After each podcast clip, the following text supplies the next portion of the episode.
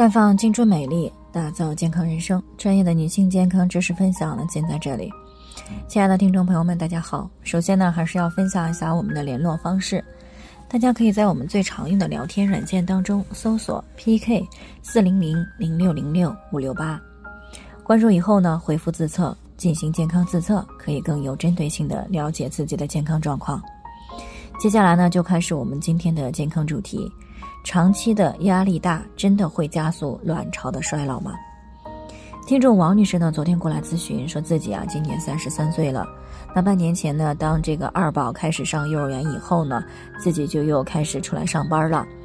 那由于有好几年没上班了，新的工作呢适应起来有些费劲儿。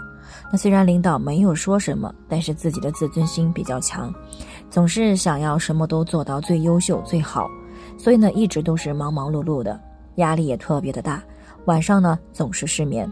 最近呢已经有两个多月没有来月经了。那去医院检查了子宫内膜呢，才五个毫米，雌激素水平也是有些低。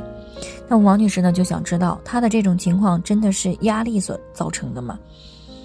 那首先呢可以明确的是，长期的压力过大确实可以影响到卵巢的功能，甚至呢可能会导致卵巢的早衰。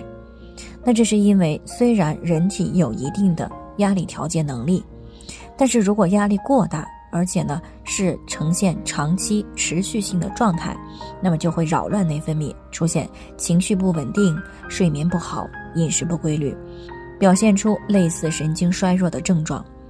严重的呢还有可能会出现焦虑症或者是抑郁症。这是因为呢过大的压力干扰了大脑中枢神经和下丘脑的功能。从而呢，造成了各种激素的内分泌发生紊乱，比如雌激素降低的问题。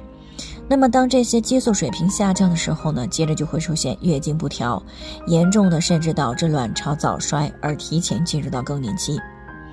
那谈到这里呢，有些女性可能不是特别理解，那我们就举个例子来帮助大家啊。